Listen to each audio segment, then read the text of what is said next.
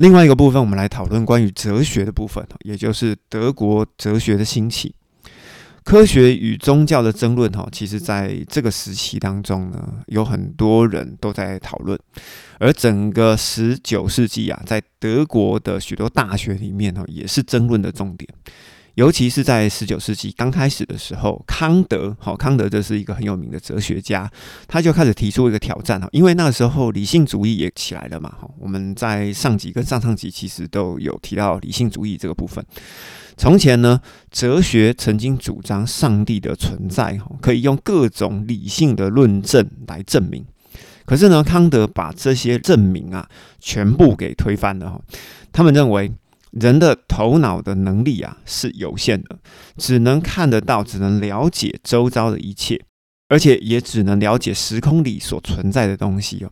如果我们一旦想要了解哦，能看到、能够理解，或者在我们这个时空以外的东西或以外的实体，我们就无法了解，就会产生各式各样的矛盾。因此呢，我们要连贯的理解上帝，其实是不可能的。好，所以康德这样子的讲法，其实就是讲到今天呢，哈，还是有人抱持着上帝为不可知论。好，我觉得康德的角度大概就是这样子。而康德认为呢，如果上帝要发生任何的作用，哈，那只在道德的范畴里面。好，也就是上帝就是设定黄线的那一位。可是其实上帝也有设定红线的。哈。在那个地方呢，上帝是必须的，哈，也就是说，在道德的范畴里面，上帝是必须的。人的理性是我们唯一的权威跟指引，哈。于是康德就引发了这一场的辩论，哈，存在我们这个时空里面的我们，哈，脑袋已经受局限了，语言呢也受局限，我们应该要怎么样来认识上帝呢？于是在这边，我可以用一个例子来说明，哦，就是鱼缸里面的鱼怎么会了解养鱼的我呢？哦，就好像这个样子一样哈，但是我们从今天的角度来看，我们又认同有一些科学家哈，例如霍金所提出的宇宙概论，这又是怎么一个回事呢？我们是鱼缸里面的鱼，然后呢，我们可以对于鱼缸以外哈提出我们的概论，好，所以人真的很矛盾哈。好，所以战胜康德呢，是十九世纪的思想家一心一意想要做到的事情。在神学里面呢，施莱马赫寻找一个新的方法。哈，一方面他接受了康德对已经存在上帝的论证的批评，同时施莱马赫也承认他对于人类思想能力的有限的看法。所以施莱马赫的答案是呢，就是要把神学建立在宗教的经验基础上。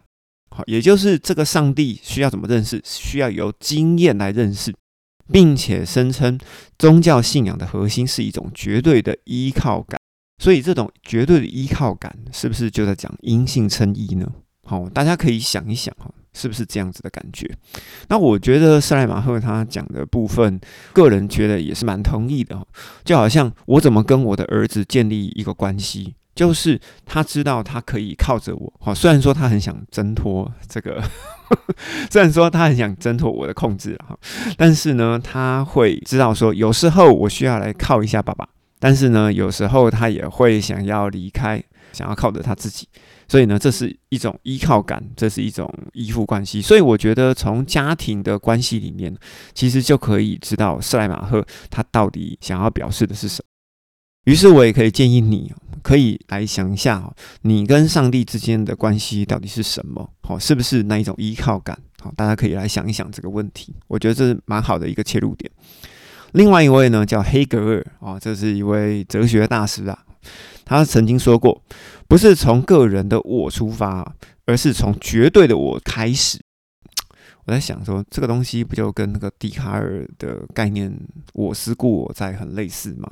哦，好像就是一个延伸品了哈。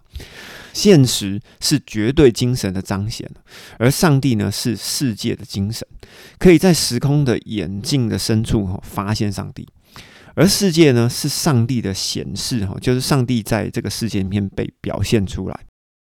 而这套说法的终极啊，最后会产生一个有活力的泛神论，哈，也就是说到处都有神，好，或者说到处都有上帝的可能性，好，这个在日本其实就蛮明显。因为在日本这个国家里面，其实会认为其实有蛮多东西都是充满了神旨。那另外一个角度下去看呢，其实从中国的文化里面，其实也是这样子啊，造有造神啊，然后什么地方有什么神啊，什么东西有什么神哈，这个就是泛神论。而黑格尔呢，原本是透过某个贵族啊取得奖助学金，是想要来进修神学的。好，他原本是要来修神学的哦。可是神学修着修着呢，读了一半呢，他拿了钱以后就跑了，转而去研究哲学。好，他觉得哲学好像是比较有发展的，因为在当时候哈，哲学的问题啊，会推着神学跑。好，使得黑格尔他放弃了神学。好，所以我们可以知道，黑格尔所提出来的东西是带着神学基础的哲学。所以有一些牧师哈，我认识的某几个牧师里面，他们就蛮喜欢黑格尔的哈。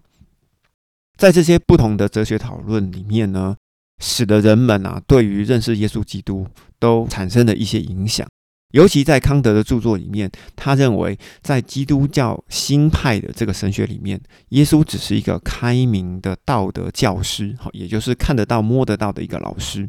而在德国的施莱马赫以及黑格尔的著作里面呢，他们认为耶稣只是存在人间的属天精神的最高表现，而耶稣呢，就是上帝为了达到人神合一的代理人啊。好，也就是耶稣呢，就是最高的精神表现，或者是一个道德的教师。好，这个就是德国这边讨论出来的一个结果。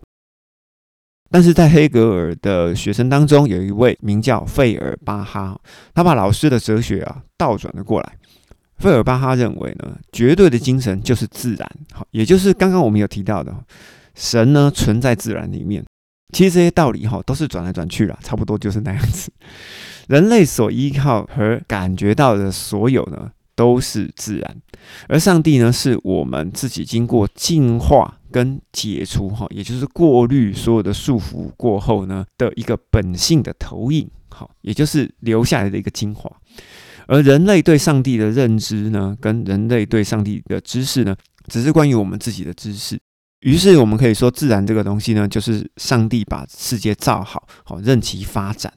就好像有人说，神学其实是人类学当中中的一环，哈，或者说是社会学当中中的一环，在这个自然之中发展神学，好，使得这个世界呢，好像是一个发条的玩具。当造物主设置好之后呢，扭上了发条，哈，那这个玩具呢就开始自动的运转。而理性主义的马克思呢？他不仅摒弃了黑格尔，也摒弃了费尔巴哈。哈，就上面说的，你们这些人说的，通通都不对。马克思认为，绝对的精神与自然啊，都不是实现的基础哦。这些实现的基础必须要在物质中找到。好，也就是说，只有看得到的才算数了。就完全的理性主义，使得人类的历史啊，只是人与物质之间的关系史。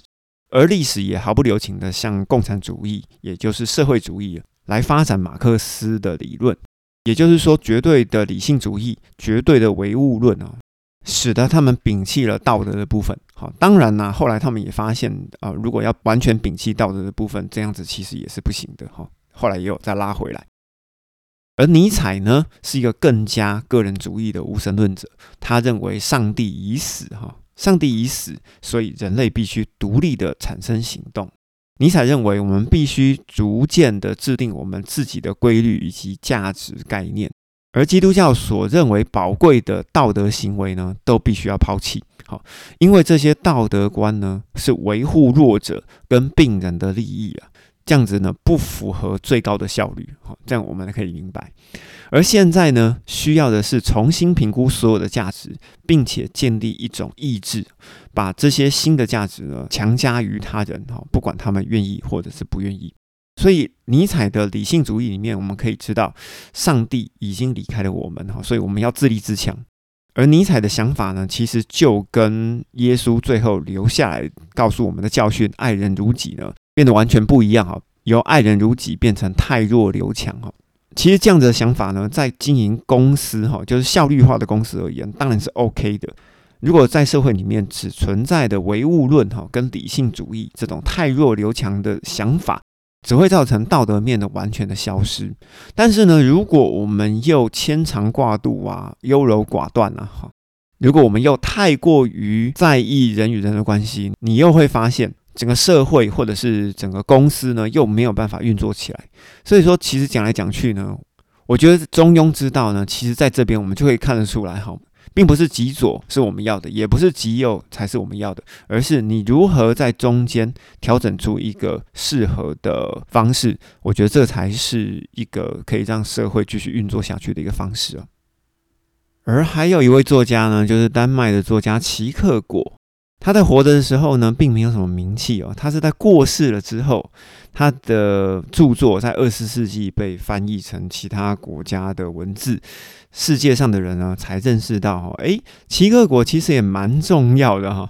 因为奇克果呢，他讨厌制度，深知道有很多人利用制度、利用上帝、利用圣经来蒙混世人哈，这个东西其实是很危险的。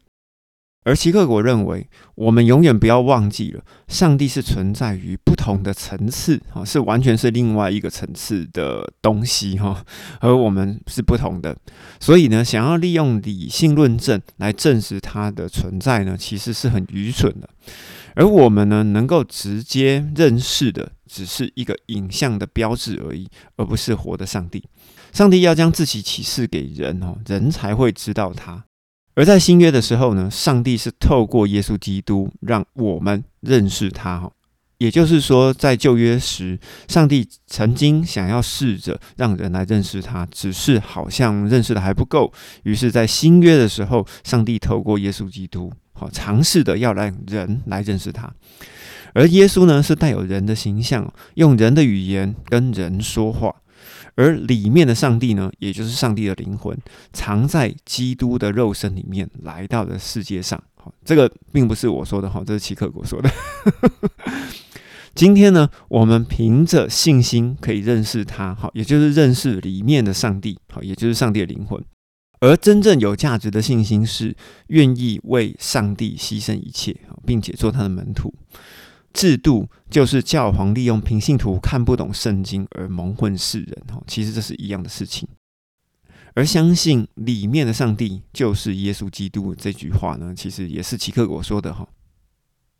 于是我们可以知道，从文艺复兴，也就是从启蒙时期开始，一直到这个时间点，哈，甚至到一九零零年代这个时间点里面。